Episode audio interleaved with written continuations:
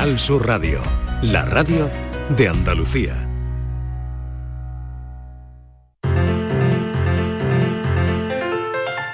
La paranoia de la tarde. Y es la que trae hasta ahora Francis Gómez, siempre para abrir hora a las 5 y 5 de la tarde.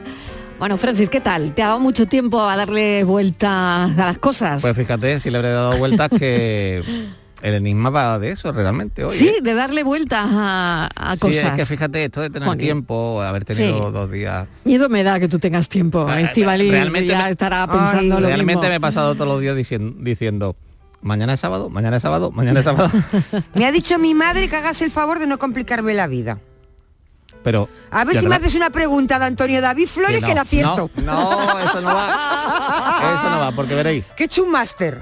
Que como Venga. tenía tiempo libre, pues yo me he sentado a leer, relajado, Sí. en, en mi casa, en el jardincito, y me, había, me fijé en una cosa.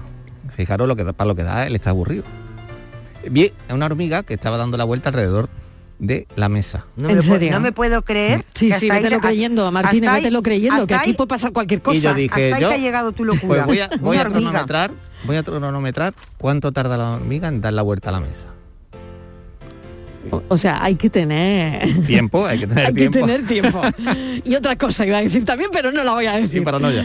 Venga, eh, o sea que tú te has puesto a pensar cuánto tiempo Claro, la veía, tardaba la, allí hormiga. la hormiga y digo, ostras, ¿cuánto tardará eh, la hormiguita esta en dar la vuelta? De A la una De mesa. hecho, estuve a punto Sí. de, digo, voy a ver si se podrá maestrar una hormiga. De verdad, de verdad, de verdad. Bueno, ¿y Pero- cómo sabías tú que era la misma hormiga? Y que iba a volver al Eso mismo sitio yo. donde Porque yo la partía. estaba observando, yo me pegaba todo el misma, rato. detrás de la hormiga. Claro, yo con mi cronómetro. Sí.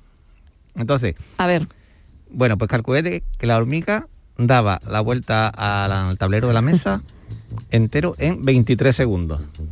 Pero es que la hormiga cogió y se dio otra vuelta. ¿Dos Otra- vueltas? Dos vueltas. dos vueltas. eh, Y entonces O sea, yo ya estaba dije yo, haciendo el tour en tu casa. yo un ya, me lo, un yo ya lo circuito. pensé, lo pensé, digo, el ¿cuánto? Montmeló. Atención que ahora viene la pregunta. O la hormiga, venga. Sí, la hormiga tardaba 23 segundos en dar la vuelta al tablero de la mesa. Una- un- Vale, una- o sea que una, eso lo sabemos, ese Exacto. dato lo tenemos. La hormiga ¿vale? tardó 23 segundos en, darle la vuelta La al vuelta al tablero de la mesa. Entonces, Vale. pues yo ¿Qué queremos saber? Un enigma, ¿cuánto tarda en dar 60 vueltas? Bueno, pues multiplica, ¿no? ¿O qué? Yo ¿No? Martínez, Pues sí, a, A mí, ver, a mí hasta ahí me llega a la cabeza. no lo sé. Sí, O Podéis, una vuelta tarda podéis. 23 segundos, seis vuel- 60 vueltas. 60 vueltas. Bueno, pues luego, luego lo vemos, ¿no?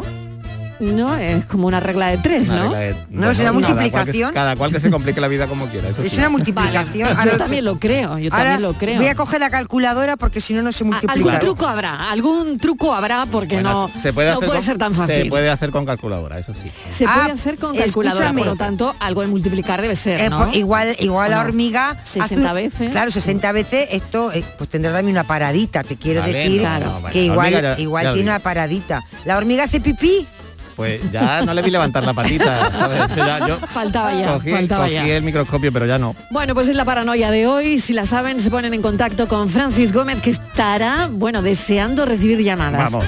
Venga, gracias Francis. Hasta, Hasta ahora, hasta ahora, hasta.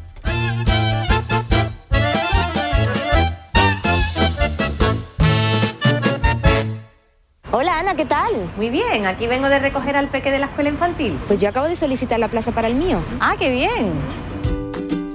En Andalucía te ofrecemos una educación de confianza, una formación de calidad para avanzar en la igualdad de oportunidades y poder conciliar. Del 1 de abril al 3 de mayo solicita plaza en las escuelas y centros infantiles públicos o adheridos al programa de ayudas de la Consejería de Educación y Deporte. Infórmate en www.juntadeandalucía.es barra educación. Junta de Andalucía.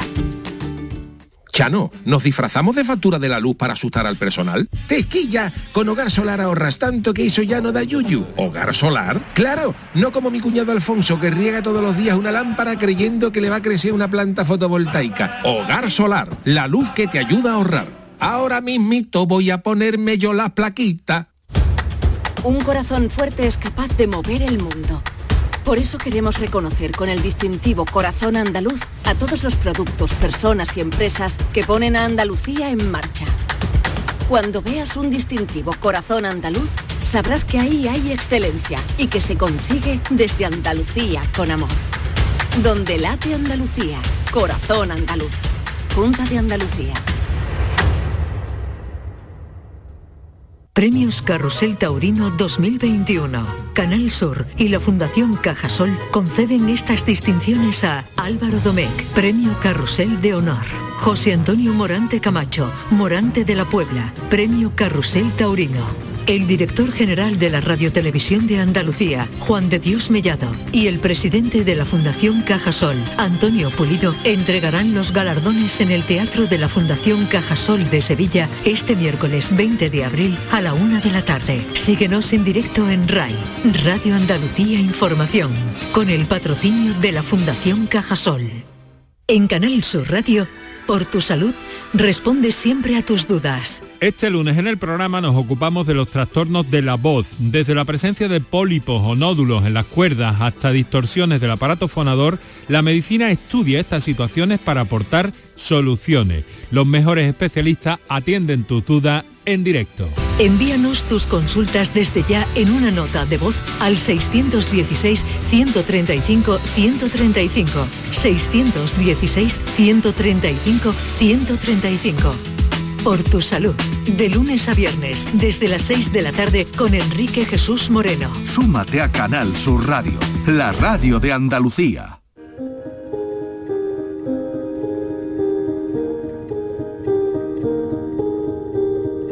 La tarde de Canal Sur Radio con Mariló Maldonado.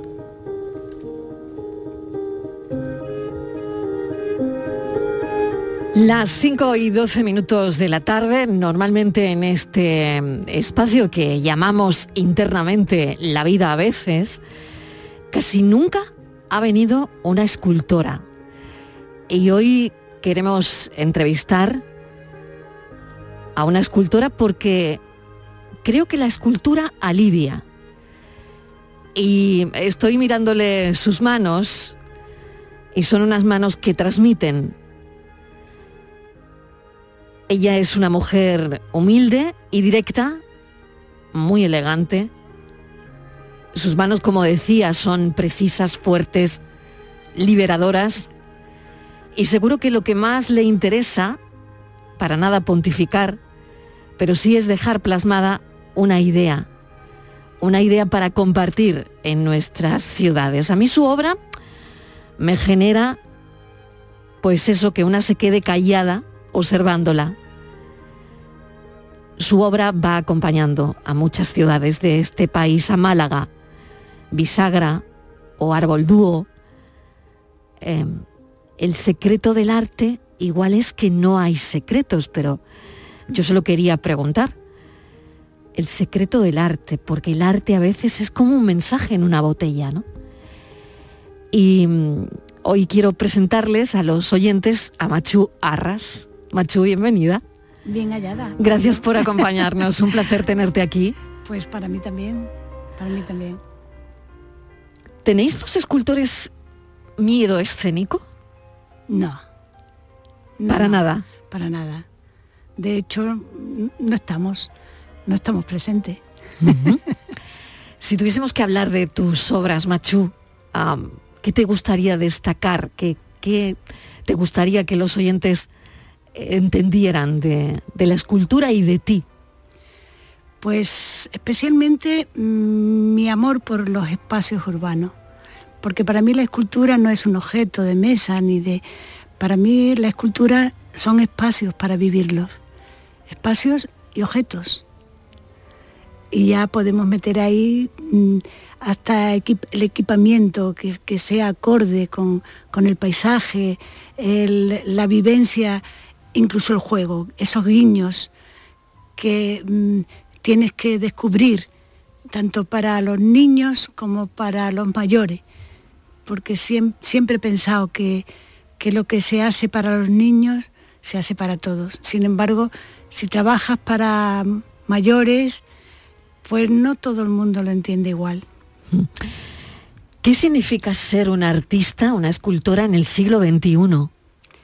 Tú que has trabajado también en el 20 y que pues estás conociendo estos dos siglos, ¿no? Y fíjate, una pandemia también, ¿no? Eh, realmente eh, yo he sido mm, eh, muy pionera. Entonces ya, vivía en el 20, ya vivía el 21.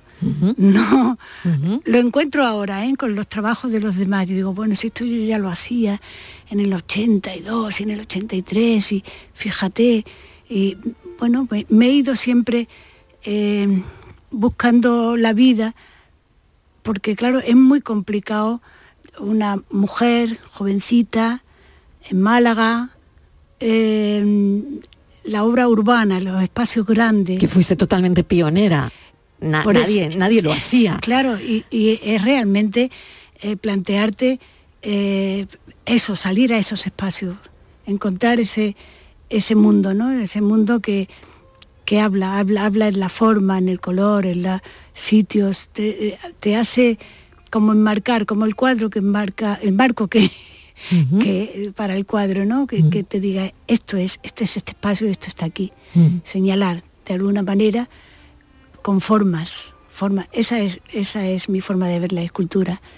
Y claro, en un principio eh, moverte en esos espacios que además te lo permitan y que además puedas trabajar con volúmenes, pues es muy caro porque claro, yo empecé modelando el barro con 14 años, tengo 74, son muchos ya. Y, claro, el barro me, limitaba, me condicionaba. Mm, me encanta, me parece lo más maravilloso del mundo el, hecho de modelar, ¿no? Porque es un sueño, vas con las manos interpretando todo aquello que, además yo con, la, con mis maquetas, que es, claro, como no podía eh, realizar obras grandes, me hacía mis pequeñas maquetas en barro con, esas maquetas, yo soñaba, yo, yo era pequeñita, pequeñita y me movía por, por esos espacios que yo iba inventando, me, sentía completamente integrada. Pero claro, ¿cómo llegar a la realización de, de, la obra grande? Además me encanta, me sigue encantando lo suspendido. Entonces, pues tienes que ir buscándote... ¿Qué encontráis en eso, Machu? ¿Por qué los escultores o algún algunos tipos de escultores amáis las obras suspendidas. Sí, sí, es, un efecto, es un sueño. Es un sueño, una obra suspendida en el aire. Sí.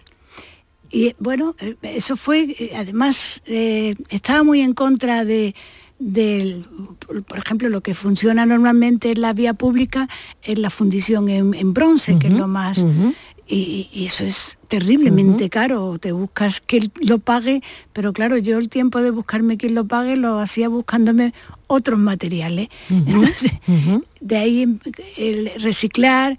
Y me pasó una cosa, hubo unas inundaciones en Málaga y eh, los asperones se ven que tiraron, algún fabricante que se le inundó el taller, tiraron cantidad de telas y los, eh, los asperones para venderlas luego en los mercadillos las pusieron a secar entre los matorrales. Y eso fue una inspiración maravillosa porque veía esos volúmenes que eran de tela, ¿no? Entonces empecé a hacer, eh, bueno, reciclando también, eh, con botellas, con latas, con... Eh, Cuando muy poca gente lo hacía, sí, totalmente. Por lo tanto, tú te has inspirado en, la gente, en la calle. Claro, fíjate qué maravilla el descubrir. Además, yo mm, recordaba también eh, la azotea de mi casa, éramos muchos hermanos y los tendederos de sábana eran interminables, ¿no? Y me encantaba el, movimiento, los espacios que producían, incluso el sonido de la sábana cuando van secándose y hay aire, todas esas cosas me, fascinan. Y ahí empezó a hacer esculturas con aire dentro, incluso hinchables. Llegué a hacer esculturas hinchables, que yo me iba a, donde hiciera falta con una bolsa grande, con un hinchable dentro plegado y un ventilador de aire continuo. Y le ponía, y aquello era esculturas de 10 metros, espectaculares, ¿no? Incluso que se podía entrar y, el contraste del, el, estar dentro de un volumen eh, tan extraordinario, mm, también el viento de fuera mueve el volumen y son una cantidad de sensaciones y de posibilidades que realmente me lo he currado, me lo he currado pero lo he disfrutado. Machu, ¿quién te da tu primera oportunidad? Porque esto, siendo mujer, como decías, joven, escultora, ojos, ojos maravillosos. Gracias. Eh, en fin, no lo sé. Eh, ¿Con qué dificultades te, encuentras? Todas, todas, todas. Te encuentras todas. sea, la economía, el, bueno, mi hija pequeñita eh, tenía que combinar, en fin, que es que mm, son demasiadas dificultades, tenía que inventarme, tenía que inventarme la forma de hacer las cosas y es lo que hice. Y además lo sufrí y lo disfruté muchísimo. ¿Cuándo te das cuenta que eres escultora? Tú. Porque bueno, claro, empiezas con 14 años modelando el barro, ¿no? Sí. Pero ¿cuándo decides que es tu vida y que va a ser lo que hagas eh, es que yo siempre. No, sabía qué nombre tenía aquel sentimiento. Yo realmente eh, eh, fui lo que se llamaba entonces un fracaso escolar. En mi época no se conocía la dislexia. Entonces yo en el colegio, pues mm, bueno, pues estaba ausente totalmente porque no, no tenía esa dificultad y realmente yo empecé a tener, digamos, ideas en el recreo, en el jardín del colegio había muchos árboles, había, eh, no sé, había unos espacios maravillosos porque los, árboles eran centenarios y de incluso con nueces, con nogales y total que mm, em, empiezas a, vivir, te creas tu mundo paralelo al colegio, porque claro, no, no, no podía integrarme en mi hasta que un buen día te, le dicen a tus padres lo típico, ¿no? Esta niña no sirve para estudiar y aquello fue mi gran liberación. Mm, o sea, yo era libre, tú tenías que ir al colegio para nada. No tenía que ir más. y, y, bueno, pues estaba siempre asomada en la ventana de la casa de mis padres, en la terraza, estaba siempre buscando el espacio, el aire libre y, y con mucho temor, porque claro, después de salir de un colegio te crees que empezar cualquier otra cosa da miedo, ¿no? Con muchísimo temor me fui a la Escuela de Arte y Oficio, que era lo que había entonces en Málaga, no había Bellas Artes.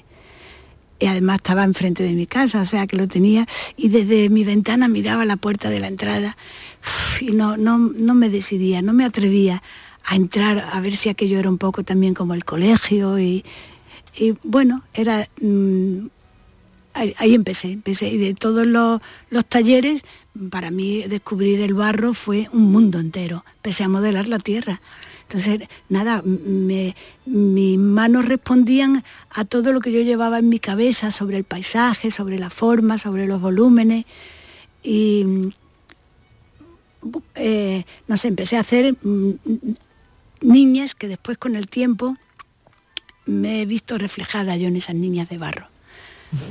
Pero mm, de una forma increíble, ¿no? Porque toda esa obra la he tenido arrumbada muchos años he vivido en distintos sitios y, cuando la saqué dije, caray, si este, era lo que yo estaba sintiendo justo en aquel momento. Entonces, esas niñas fueron madurando hasta que las puse a volar. Ya Qué bueno. quedaron libres completamente y empecé ya eh, con los volúmenes. O sea, esos recorridos que yo me hacía con, mi, con mis barros. Y después buscar siempre el material para que no fueran esas maquetas de barro, que yo las primeras... Pero llega el hierro, ¿no, Machu? Eh, ¿Cómo, cómo, llega el hierro a tu vida? Pues pasé de, de, lo efímero, porque claro, ya también el, hecho de una escultura tienes que embalarla, o sea, es un montón de esfuerzos, de economía, de historia, o sea que para llegar a un sitio, eh, yo estuve en el primer, eh, la feria de arte que se hizo en España, en Arco 82, una galería mm, expuso una obra mía. Casualmente, en la fundición donde me empezaron a trabajar, a fundir mis barros, pues bueno, pues el galerista eh, fue por allí y, pidió una obra mía para su stand de arco. Yo fui a ver eh, ese primer arco y para el año siguiente ya fui con un stand arco que si quieres puede... Sí, sí, lo estoy viendo aquí además, sí, sí. Eh, bueno, a partir de, verme la, cantidad de complicaciones que tenía con ese material tan querido para mí, pues eso fue cuando tuve que empezar a inventarme la forma de hacer esos volúmenes, pero con aire, que además se moviera, tuvieran vida propia. Y cuando ya eh, más o menos en el año, a finales de los 80, tenía ya ese sentimiento, lo tenía ya cubierto con mis volúmenes.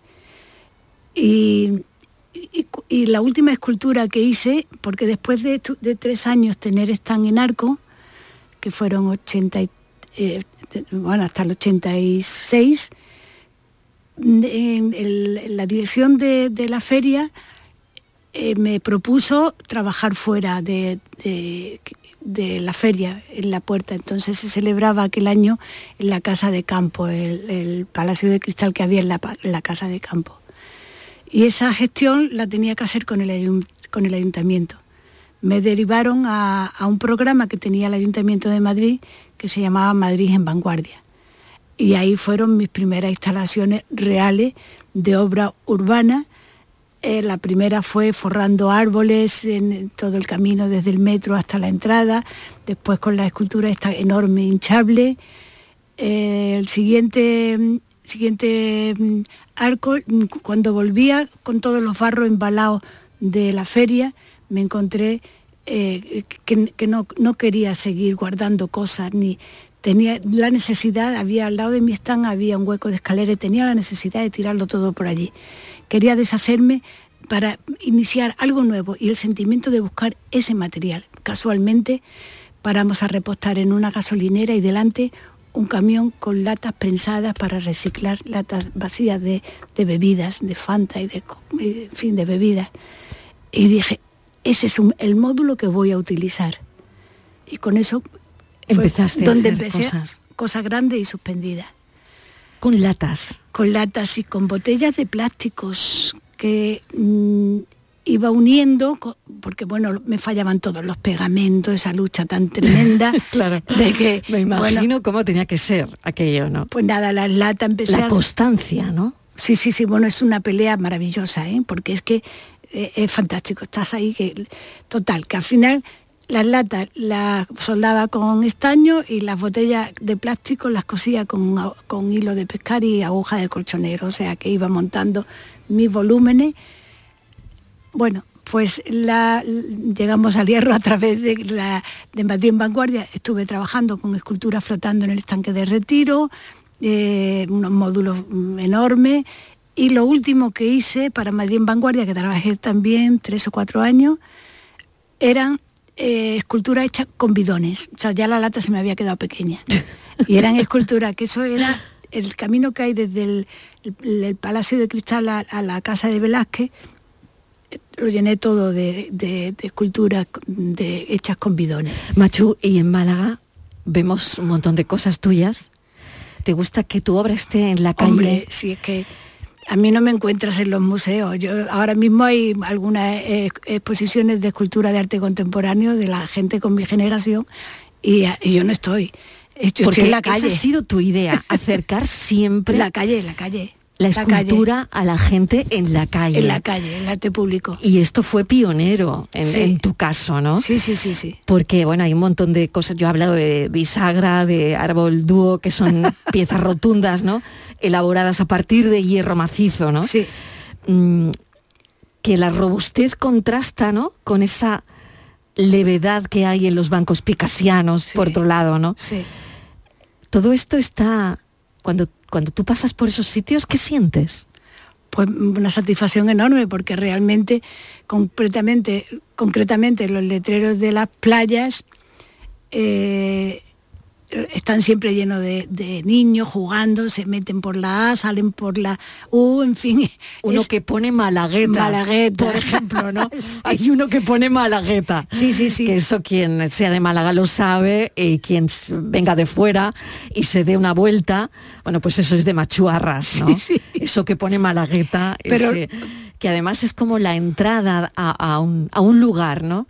y le estás anunciando de manera artística a una persona que entra en ese sitio. Sí, es, es, mitad juego, mitad también, eh, eh, creo, totalmente en el desarrollo de la imaginación, y especialmente empezando por los niños que realmente esa asignatura no están en los colegios, así que mm. pues mm, es una forma de iniciar a que eh, recordando esos sueños, esos momentos que, yo tenía, vamos, ya no hay esas dificultades que yo tuve en el colegio, afortunadamente la dislexia está controlada y no hay esos problemas, pero mm, eh, siempre habrá el que no se integra totalmente y le guste un poco imaginar cosas y soñar y Mm. bueno pues esto creo que también es una forma de darle oportunidades. Hay una escultura tubular tuya también, ¿no? En, es- en el costado de la estación de Sí. María Zambrano de Málaga, ¿no? Eh, ¿Qué te dice a ti esa escultura? ¿Qué es eso? Pues mira, se me propuso Renfe, en los años que estuve trabajando en Madrid, me propuso Renfe hacer una escultura en la estación, que to- entonces era la, la vieja estación, después se Ujú. trasladó a- al otro sitio, pero una escultura. Y, y yo mm, realmente el tema de la fuente, sabes que mm, muchas veces falla la depuradora, falla, falla el sistema de agua. No te gustan las fuentes. no, no es que no me gusten, es que realmente mm, si falla el agua, pues no hay fuente. Y ya la No, no. escultura no es, no dice lo que quería decir. Efectivamente. Para el escultor, claro. Claro, entonces lo que Te hice... entiendo perfectamente, claro. lo que hice es hacer con tubos una escultura que se llama, bueno, eh, de co- como comunicaciones, ¿no? Lo que son las, la- las comunicaciones ferroviarias, pero hechas con tubos y, el- que inicia el agua, que cuando ha estado muchos años parada, efectivamente, ese, ese momento le tenía que llegar, pues resulta que había una escultura allí. No pasaba nada, aunque no tuviera agua. Y esa es la, la forma de hacer fuentes. Si voy a tu estudio, ¿qué me encuentro, Machu? Uy, un montón de chatarra. Cosas aparentemente que no sirven para nada. Bueno, ahí tengo muchísimas maquetas, un almacén de maquetas, que es lo que me, me- me ha dado muchos años en la vida. Y después mu- mucha chatarra que, que- que con la que también voy componiendo y haciendo cosas. Sí, un un disparate de cosas te puedes encontrar. A ver, dime algo que me encuentre yo. Yo llego, abro la puerta y que me encuentro. Pues te encuentras, pues eh, hago pruebas también de los materiales antes de, sacarlo al mercado, digamos, mal y pronto. eh, hago pruebas de resistencia, de que si tengo que poner un grosor o otro. Entonces, todos esos, eh, todas esas pruebas, entonces te empiezas a encontrar pues un banco, una farola, un- una escultura, eh, te empiezas a, ver cosas que he estado haciendo mm, para y he aprendido mucho de los materiales. Ahora ya no tengo ninguna duda de fracasar con, con los materiales por la cantidad de experimentos que llevan 30 o 40 años ya en el patio de mi casa. Y eh, bueno, de, de todo. De Hay unas, hay unas manos que presiden la entrada de tu casa, ¿no? Sí, hay una mano así que te Una recibe. mano que te recibe. La escalera. sí. Una mano que te recibe cuando... ¿Qué, es para ti esa mano? Uy, eh, significa muchas cosas, muchas cosas. De hecho, tengo una escultura de mano sobre mano, eh, era una de, la- de las que expuse en, en Arco 85, creo más o menos, Eh, que son mm, 300 manos de poliuretano rosa y van apoyándose una a otra, pues es como muy humano, como el apoyo de, la- de todos mm, para, para una realización, un trabajo en común. Eh, siempre me ha, me ha gustado muchísimo la idea de el trabajo en equipo. Me parece que, que es- se, se- se aporta mucho, o sea, entre todos eh, se pueden hacer muchas cosas muy interesantes. ¿Qué representa lo que hemos vivido o, o en qué elemento representarías de lo que estamos saliendo, que no hemos salido del Sí. todo, que ha sido la pandemia, ¿no? Pues he hecho, he hecho, he hecho una escultura de la pandemia. ¿Cómo? ¿Cómo es Pues esa mira, son- escultura de la pandemia? son volví al barro volví al barro y en en este descanso digamos volví al barro y hice dos columnas muy muy alta muy delgada. Eh, una es un hombre y otra es una mujer.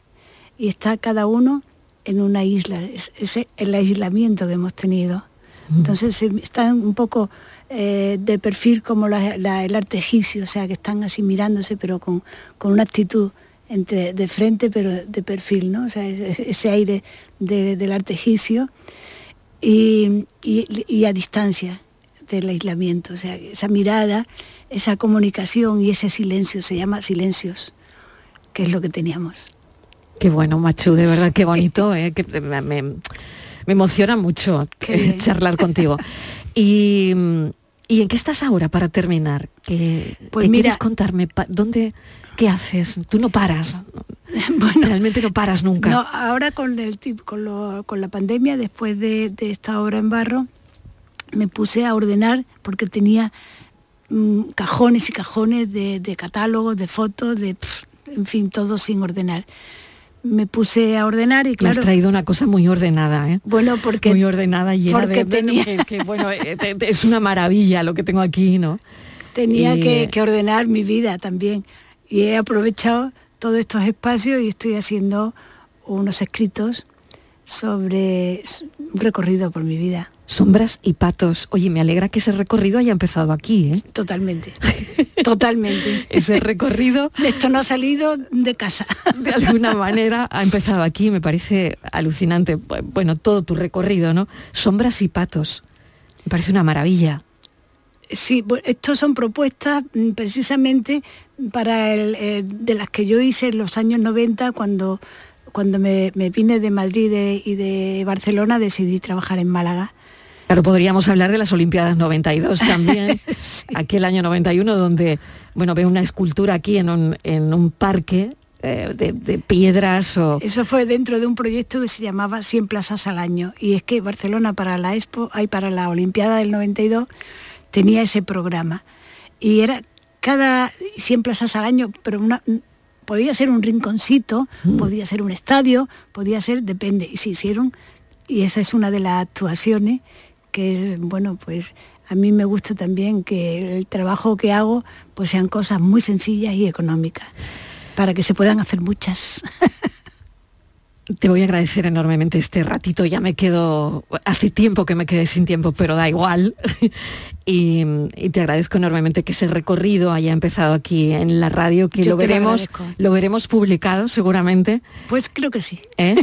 y, bueno, eh, el arte tiene que tener cabida en los medios de comunicación. Hablamos poco, yo creo, con escultores eh, y es tan es tan bonito ¿no? que podáis tener un espacio para explicar lo que hacéis y para explicar lo que vemos en las ciudades y acercar, como fuiste pionera, ¿no? de acercar el arte, las esculturas a la gente en la calle, que es donde tienen que estar. sí, sí, sí. Arte útil. Arte útil. El libro se va a llamar El recreo de los sentidos pues lo presentaremos aquí también, Machu. Mil gracias, gracias. Un abrazo.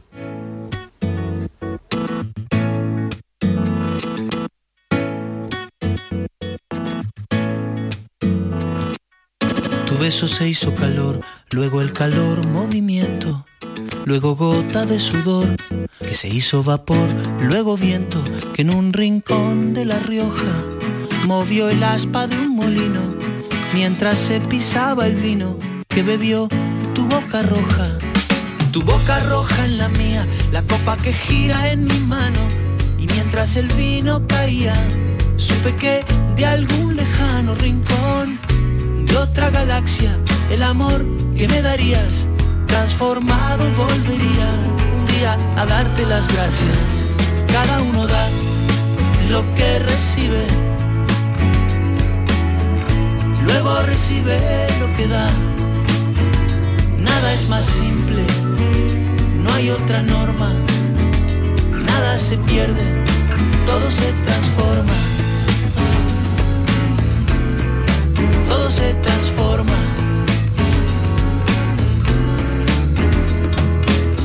Vino que pagué yo con aquel euro italiano que había estado en un vagón antes de estar en mi mano y antes de eso en Torino, y antes de Torino en Prato, donde hicieron mi zapato, sobre el que caería el vino. Zapato que en unas horas buscaré bajo tu cama, con las luces de la aurora, junto a tus sandalias planas que compraste aquella vez en Salvador de Bahía, donde a otro diste el amor que hoy yo te devolvería. Cada uno da lo que recibe. Luego recibe lo que da. Nada es más simple, no hay otra norma.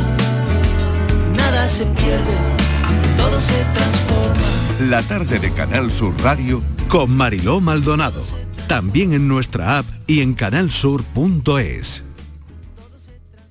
Escuchas Canal Sur Radio en Sevilla. Pero Pepe, Carmen, qué guapísimos estáis. Tenéis la piel perfecta. Sí, hemos ido a Clínica Doctor Ortiz y nos ha aconsejado lo mejor para los dos. Nos han transmitido seguridad y confianza. Son muy completos. Tratamientos de arrugas, rellenos faciales, láser, cirugía plástica, injertos capilares, ginecología. Pide tu cita gratuita en Clínica Doctor Ortiz y siéntete segura en tu clínica estética de confianza. Pacientes reales, belleza natural. ¿Qué tendrán que decoran así tu hogar? ¿Qué tendrán que iluminan a las novias? ¿Qué tendrán que hasta las flamencas las lucen en la cabeza? ¿Qué tendrán las flores de Blanco Azahar? Blanco Azahar es un referente en flores y plantas artificiales. Hacemos diseños únicos y a medida para las flamencas que buscan la flor perfecta. Encuéntranos en Sevilla en la calle José Gestoso 17 o en www.blancoazahar.es. Blanco Azahar, tu rincón floral. A ver cuántas preguntas aciertas. Día Mundial del Agua. 22 de marzo. Día Mundial de la Tierra. 22 de abril. Terminación del año en el que estamos. 2022. Formas de salvar el planeta. 22. Aún estás a tiempo. Acuariosevilla.es Bienvenidos a Sacaba. Mil metros de electrodomésticos con primeras marcas. Grupos Whirlpool, Bosch y Electrolux. Frigoríficos, lavadoras, hornos, vitros. ¿Quieres más? Aires acondicionados, aspiradoras, pequeños electrodomésticos. Y financiamos en 12 o 20 meses sin intereses solo tú y Sacaba. Tu tienda de electrodomésticos en el Polígono Store en calle nivel 23. Ven a ver nuestra exposición y sus 25 años de experiencia. Sacaba. Desde muy temprano pensamos en ti. Esa primera vez que abres los ojos, nos fijamos en tu mirada y abrazamos lo que eres. Nuestro compromiso contigo es apoyarte siempre. Aquí estamos para ti, porque tú también eres nuestra familia y queremos verte crecer. Secretaría General de Familias, Consejería de Salud y Familias, Junta de Andalucía, creciendo contigo. No te podías imaginar ver a tu artista favorito tan cerca. Solo en Concert Music Festival puedes hacer que esto ocurra. Il Divo en concierto en Concert Music Festival el 9 de julio, concierto homenaje a Carlos Marín.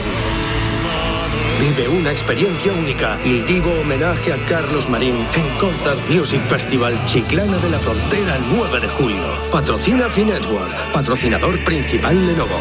Entradas a la venta en Ticketmaster. Un corazón fuerte es capaz de mover el mundo.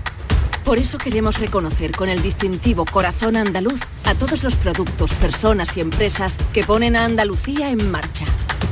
Cuando veas un distintivo Corazón Andaluz, sabrás que ahí hay excelencia y que se consigue desde Andalucía con amor. Donde late Andalucía, Corazón Andaluz. Junta de Andalucía.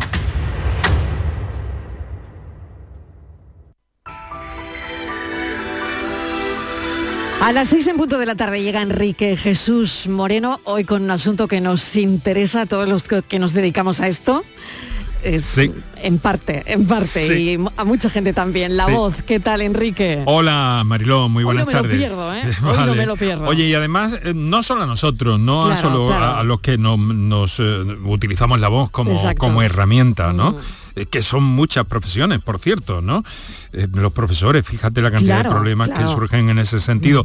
Pero cualquier persona, ¿no? Cualquier persona, usamos nuestra voz correctamente y se suelen diagnosticar bien los trastornos que se pueden producir en la voz y que a lo mejor no les damos importancia. Bueno, son cuestiones, entre las muchas, que vamos a preguntar a nuestro especialista esta tarde, que no es otro que el eh, prestigioso doctor Juan Carlos Casado, de, es jefe de otorrino de Quirón Marbella y Campo de Gibraltar, y que nos va a dar respuesta a todo esto. Y además, eh, Mariló, vamos a centrarnos en un fragmento del podcast, eh, de un podcast de salud, que es un- una iniciativa del grupo de comunicación del Hospital Reina Sofía de Córdoba. Y vamos a ocuparnos eh, de entresacar algunos sonidos de un momento muy especial de ese podcast, el que tiene que ver con prepararse para dar a luz y algunas de las experiencias que están volcadas ahí. Así que hoy un poquito de todo. Muy y bien. naturalmente la primera parte con nuestra participación abierta a todas las consultas que nuestros oyentes quieran hacer. Bueno, pues me encanta el doctor Casado. Dale un saludo de mi parte, que es de Montoro. ¿eh? Exactamente, de una Córdoba. bonita localidad cordobesa Sí. que me ha dicho, oye, tú, tú di que soy de Montoro. Digo, no, no, Exactamente, le encanta que digas si que yo es de medio Montoro. si yo medio que también soy de Montoro Ah, muy bien, muy por bien. excursionismo por Pues dale un excursionismo beso, porque es Ya, muy bueno. has visto qué coincidencia Sí, nada se qué pierde bueno, qué todo bueno, se transforma Mariló. Claro, como dice Drexler. Sí. Un beso enorme, Enrique. Chao, chao. chao. La mañana de Andalucía con Jesús Vigorra es tu referencia en la radio. Con la última hora del día, Toda la actualidad. la información más cercana que buscas y el mejor entretenimiento. La mañana de Andalucía con Jesús Vigorra. Contigo desde las 6 de la mañana. Quédate en Canal Sur Radio. La radio de Andalucía. La tarde de Canal Sur Radio con Mariló Maldonado. ¿Cómo han pasado ellos las vacaciones de Semana Santa? Bien, mal, han sido muy esperadas, ha sido nuestro tema de café. Pilo Martín, ¿qué tal? Bienvenido. Hola, ¿qué tal? ¿En tu caso? Bueno, cortas. Cortas, Sí, cortas. Pero como, como que yo creo que a todos los que nos escuchan, ¿no? O sea que nos hubiesen hecho falta tres, cuatro Claro. días más. Sí, sí, sí. Sí, sí, sí. Bueno, hoy es fiesta en seis comunidades autónomas, así que han tenido un día más, ¿no? En, en algunos sitios. Marta Sotelo, ¿qué tal, Marta? Bienvenida. Gracias. Estudia, es de Sevilla, pero estudia en Elche. Y mm, encantada de que estés con nosotros. ¿Qué estás estudiando, Marta? Estoy estudiando ahora mismo biotecnología. Allí tenéis- allí Biotecnología. tenéis una semana más, de hecho, ahora, ¿no? De Sí. vacaciones. Es que la Ya. gente de Valencia, ojo, ¿eh? Bueno, hombre, Valencia, hoy es allí fiesta. no. Es fiesta Claro, toda la es fiesta, semana, Es ¿no? fiesta Sí. toda la semana hasta Sí, el lunes. sí. Anda, Vive bien. una Semana Santa rara, al revés. Sí, sí, Es bueno, es rara, Pascua. buena, ¿no? Es Claro. Pascua, claro, y es lunes de Pascua. Javier Soto, ¿qué tal, Javier? ¿Qué tal, Mariló? ¿Y cómo lo has pasado tú? Yo, pues en casita, la verdad es que no me he ido a ningún lado. He estado No te has ido a ningún celebrando ¿Y qué te ha pasado? ¿No ha, habido. ¿No ha habido dinerillo o qué? Eh, sí lo hay, pero... Cuenta la verdad, Javier, cuenta la verdad. Aquí hay que Cuenta la desnudarse, aquí hay que desnudarse. No. ¿Qué- cómo- ¿Cómo están las cosas? A ver, La ¿cómo cosa es que se ha cosas, comprado un videojuego y cuenta la verdad, A Javier. ver, a ver, a ver. Me ¿En compré una consola hace invertido? cosa de un mes y la Ah, verdad es que o sea, que lo días has se van- invertido en una consola. Bueno, a ver, todo no. Pero pero con Parte, la crisis, parte. mira, con la crisis Vale. de los chips, esta de suministros, la verdad Sí. es que todo tema tecnológico ha subido de precio muchísimo. Sí. Y entre ellos el mundo de los videojuegos también, efectivamente. O sea, que no era el momento de comprar la consola, pero la consola, Ya, pero, bueno, ¿no? Tú sabes cómo es esto, Marilo. Ya, ya, ya, ya lo sé. Solo soy una vez, ¿verdad, Javier? Eso O sea, tú- una vez, hombre. Claro que sí, claro que sí. Oye, ¿qué factores creéis que han deprimido a vuestra generación? Porque estamos hablando de em, mucha depresión entre, entre los millennials e incluso entre la generación Z, que si no me equivoco es la anterior, ¿no? La, la siguiente, ¿no? O la Z, la si- siguiente. la. Bueno, depende de cómo lo mires, si por delante o por detrás. Claro. Aquí tengo Marta, que es Z, ¿no? Sí, que es. sería millennial. Vale. Sí, ¿Qué ha pasado? ¿Qué ha pasado? ¿Qué factores creéis que están en que cada día vemos en la redacción cifras de gente deprimida? Es más, hablan ya de generación deprimida. A ver, La pandemia eh, es silenciosa, ¿no? Que le dicen, ¿no? Que ¿sí? ya no es tan silenciosa, ¿no? O sí, sea, sí, ¿tú sí. cómo lo ves, Pilo?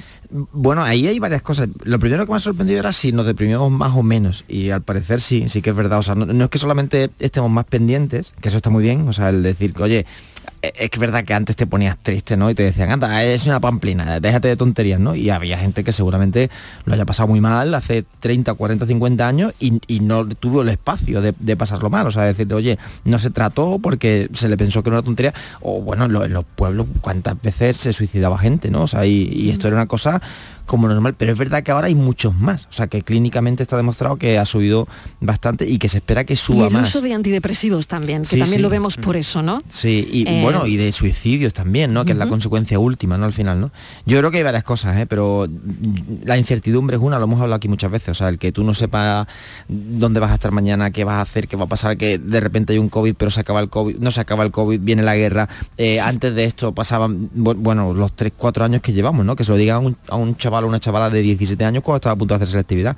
Si ya la selectividad es estresante de por sí, imagínate la selectividad, que, que la gente muchas veces que, y esto hay que romper una lanza a favor de- del mundo en el que vivimos, porque pasa también otra cosa, que, eh, mm, se, ha, o sea, se ha subido tanto el ideal de, felicidad a unos términos tan difíciles de conseguir.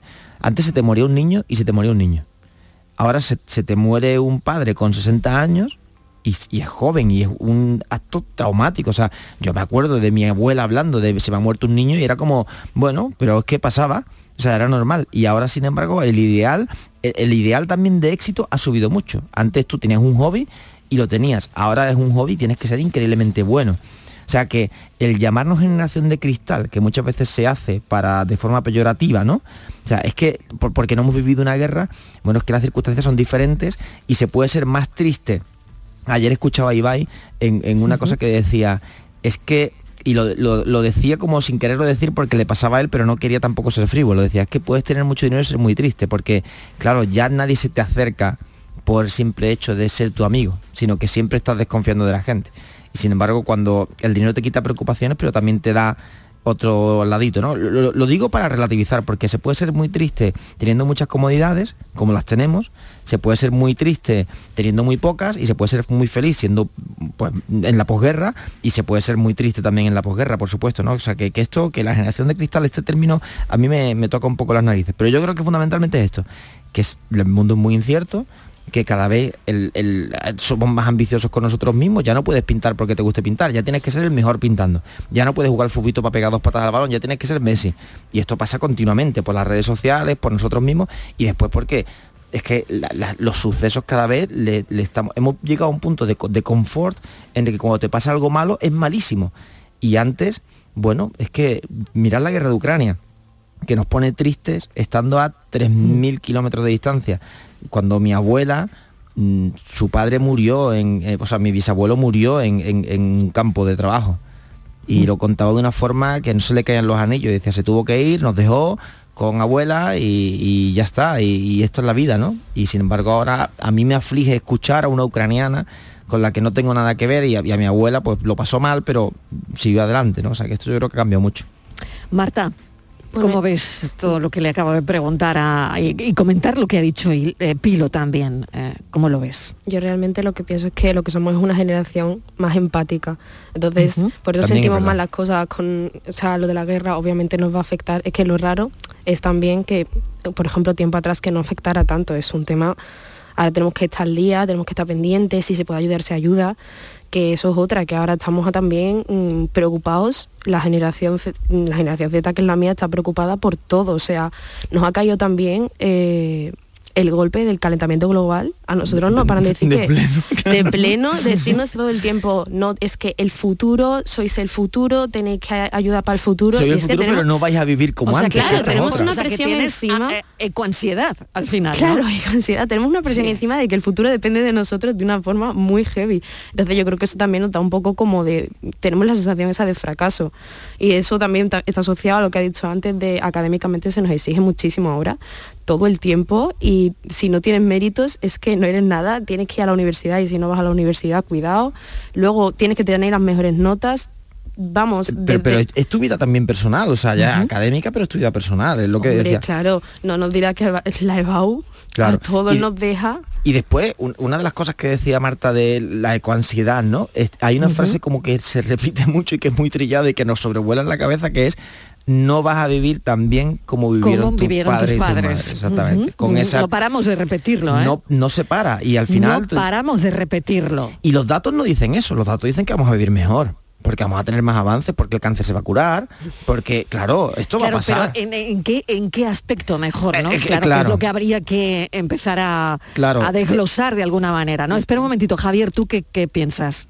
Sí, eh, ver. siempre es difícil determinar un factor o una serie de factores sobre el tema de, de la depresión, de la generación deprimida, pero sí que Mm. creo que es importante el tema de las redes sociales.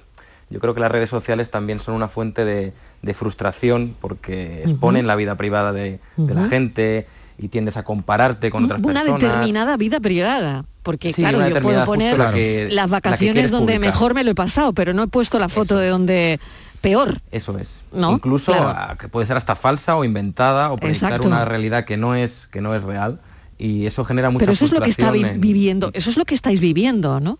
Bof, pero cada día, en los videojuegos que decía con Javier de Cachondeo, el, el sistema ahora por excelencia es el ladder.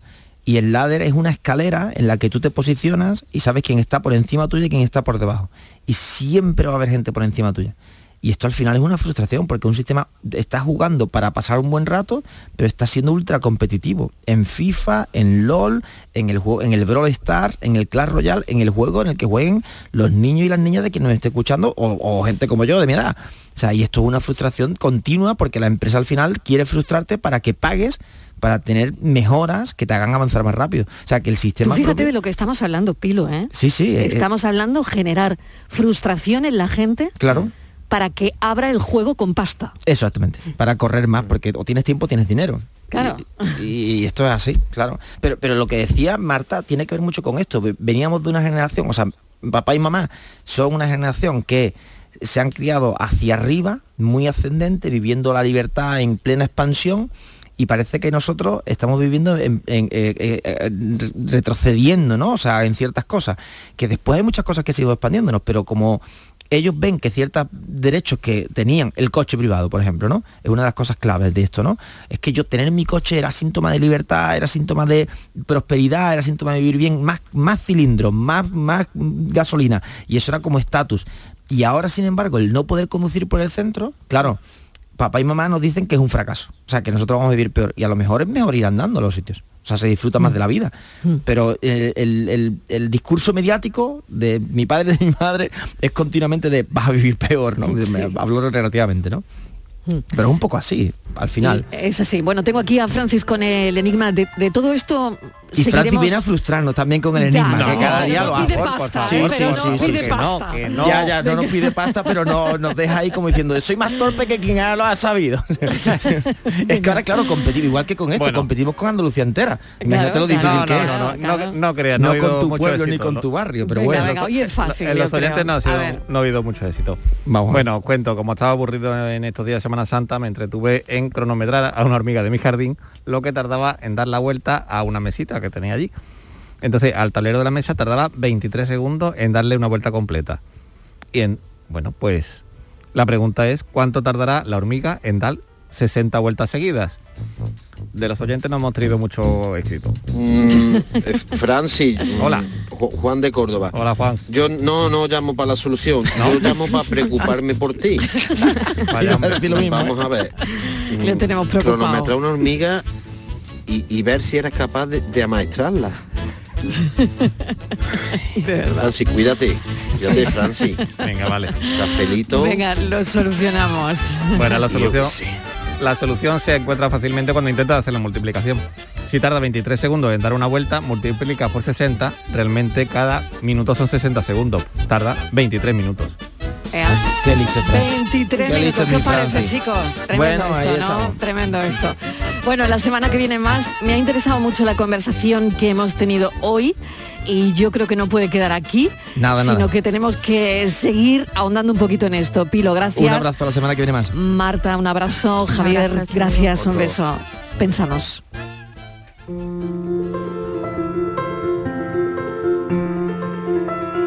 Uno no entiende a veces por qué los demás hacen las cosas, pero para quienes las hacen hay un motivo, varios. Les pongo un ejemplo. Para mí la Semana Santa está indisolublemente ligada a las marchas. He tocado durante muchos años en una banda y en mi experiencia, más allá del fervor religioso que cada uno tenga o no, lo que se siente es algo especial. Un Cristo de las Aguas o esa saeta mano a mano Machado Serrat a la vera de una talla que por el motivo que sea te mueve las entrañas, es una experiencia cargada de sentidos. Cuando tocas te escuchas, escuchas a tus compañeros, escuchas a tu gente y en tu mente escuchas mucho más. Recuerdos, abuelos, momentos. Cuando tocas hueles a veces las flores, a veces la pólvora, a veces el olor de las telas templadas por el sol, a veces la lluvia, el rastro perfumado de alguien. Cuando tocas ves la emoción de los otros, la saboreas, la haces tuya, su piel eriza tu piel. Pero esa es solo mi visión. Luego hay otras personas a las que en Semana Santa les gusta hacer parte del recorrido en procesión, otras prefieren hacerlo entero, otras verlo pasar. Hay quienes pasan de verlo, quienes esperan todo un año hasta que llegue el momento, tradiciones familiares en forma de hermandad, devoción, y otras, quizás en zonas más pequeñas y alejadas de los grandes pasos, que lo hacen para que una abuela, por ejemplo, pueda ver pasar, aunque sea durante un par de minutos, la imagen por su puerta. Uno no entiende a veces por qué los demás hacen las cosas, pero para quienes las hacen hay un motivo, o varios. Y a veces ese motivo es el otro, o los otros. A veces un pueblo entero que pueda, por ejemplo, elegir si quiere o no ir a una procesión, porque para elegir tiene que haberlas. A veces el motivo es no abandonarnos, no abandonar a pesar de la pereza, que las tradiciones no se pierdan. A veces el motivo es únicamente el minuto de visión que tiene esa abuela que no puede salir de casa. Una procesión de más de seis horas por un minuto. Arrimar el hombro para soportar los más de mil kilos por un minuto. Solo un minuto de esa abuela que bien vale la pena. Neiro, neiro, now. No, nei, no, nai, no. Con la gota de la lluvia que cae y en tus cristales mientras tú miras para afuera. No abandonar a pesar de la pereza nuestra pensadora de hoy, Irene Rivas. Gracias por ese pensamiento y gracias a todos vosotros por estar ahí. Adiós. Y con la marca de tu